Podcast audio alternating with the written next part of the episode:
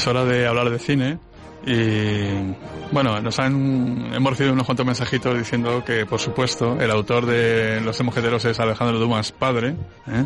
Alejandro Dumas hijo es el autor de La Dama de las Camelias como todos sabemos, ¿verdad?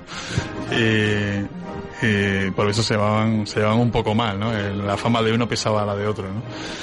Vamos a entrar, vamos a hablar de cine como he dicho. Eh, acabamos de oír a Bárbara, a Bárbara Streisand, Streisand eh, cantar una versión de la famosísima Moon River, eh, famosísima por la película que vamos a continuar a continuación a comentar. Buenas noches, Víctor. Hola, buenas noches a ti y a todos los oyentes de Radio María. Víctor Alvarado una vez más está aquí con nosotros en nuestro cuarto de lectura, en esa sección en que comentamos películas o comentamos directores o comentamos cine al fin y al cabo que bebe de la literatura. Y hoy vamos a hablar de... Desayuno en Tiffany. Ajá. ese es el nombre de la novela.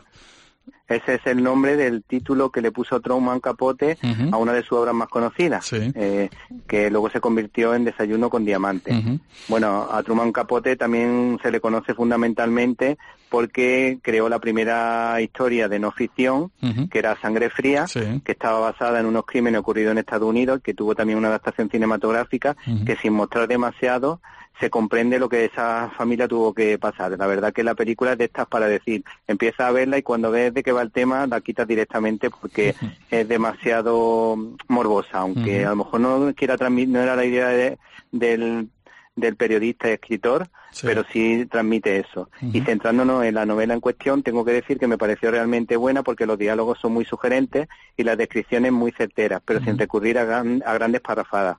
Eh, resulta fácil ponerse en el lugar de los personajes y, por cierto, la editorial que lo sacó hace algunos años quiso que esta novela corta estuviera acompañada de un cuento que se llama Recuerdo para Navidad, creo recordar, y que implícitamente es profundo y con gran sutileza y elegancia plantea temas relacionados con la nostalgia, la fe y la trascendencia. Y es que Truman Capote era muy bueno en, el relato corto, por eso triunfó con Desayuno con Diamantes, y ganó dos premios Henry, y hay que decir que. Henry, para casualidades de la vida, eh, escribió también un cuento de Navidad muy famoso que es El regalo de los Reyes Magos, en la que se cuenta la historia de amor entre Delia y Jean, que hablan del amor de entrega, que la verdad que es muy positivo y creo que es muy apropiado para donde estamos hablando.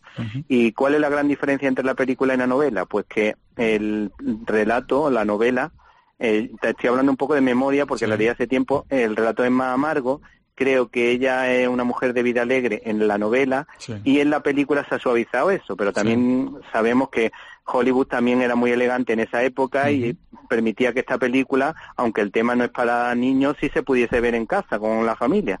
Ah, el director además fue Blake Edward, que lo recordamos por películas muy familiares como La Pantera Rosa. El Guateque también. Sí, sí. Y en cuanto a la anécdota y curiosidades de, de la, de la película, quizá la más importante fue que eh, todos conocemos a esta mujer por la elegancia mm, que era mm, signo de distinción de esta mujer. Bueno, pues esta actriz eh, mm, se enfadó muchísimo porque los directivos de la Paramount pensaban que la canción era una tontería, la canción de Moon River, y fíjate que se ha convertido en un icono de la banda sonora romántica. Muy versionada. incluso es, incluso sí es verdad efectivamente había muchas versiones. Incluso esta mujer mm, que tenía un carácter muy amable y muy agradable ahora veremos por qué eh, mm, se enfadó mucho pegó un golpe en la mesa y dijo, dijo que por encima de su cadáver esta esta canción tenía que entrar. Y al final entró y fíjate. Y acertó. Y su compañero eh, ahí acertó totalmente. Y además su compañero de reparto era George Pepper, que todo el mundo lo recuerda por ser el protagonista de Aníbal Smith, que decía, me encanta que los planes salgan bien. Bueno, todo el mundo, ¿no? A partir de una cierta edad, Víctor.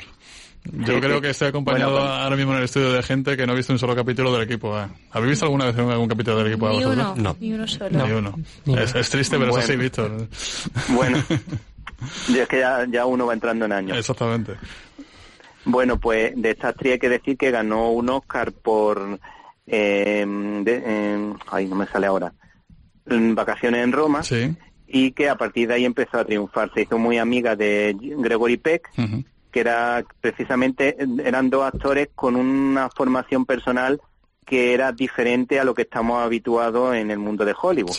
De hecho, Audrey Hepburn, ahora voy a contar unas cuantas anécdotas de lo de las curiosidades que tiene esta mujer, porque era una mujer muy entregada a UNICEF y a las causas humanitarias, pero no para hacerse la foto, sino para, para participar de verdad y con cierto con cierto interés. Eh, curiosamente hizo de monja en una película que mm, de alguna manera ayuda a entender cómo funciona un convento o por lo menos una parte o por lo menos da cierta idea, no ofreciendo una visión positiva. Eh, curiosamente hizo uno de sus últimos papeles hizo de Marian, en Robin y Marian, de Richard Lester, creo recordar, y que curiosamente Marian significa reina, reina madre o la fértil madre de los cielos. No es que estemos santificando a esta mujer, pero ahora vamos a ver que tiene una serie de valores, una serie de cualidades que llaman la atención dentro de Hollywood.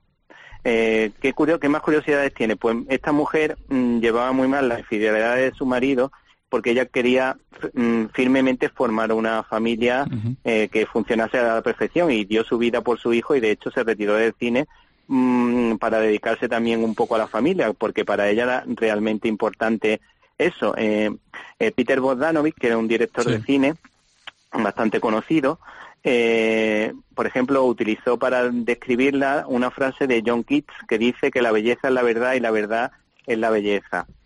Eh, vamos a ver qué más curiosidades podemos contar de esta mujer. Hay que decir que esta mujer precisamente ayudó a Peter Bogdanovich cuando estaba pasando un malísimo momento. Nadie nadie le prestó atención al director y en cambio ella estuvo como una verdadera amiga. Y y él, ella le habló de esta mujer, de la mujer de Peter Bogdanovich que había sido asesinada y dijo, le dijo lo siguiente, me dijo que Dorothy había sido como un ángel al que solo estaba permitido bajar a la tierra ¿Te está gustando este episodio? Hazte fan desde el botón Apoyar del podcast de Nivos. Elige tu aportación y podrás escuchar este y el resto de sus episodios extra. Además, ayudarás a su productor a seguir creando contenido con la misma pasión y dedicación.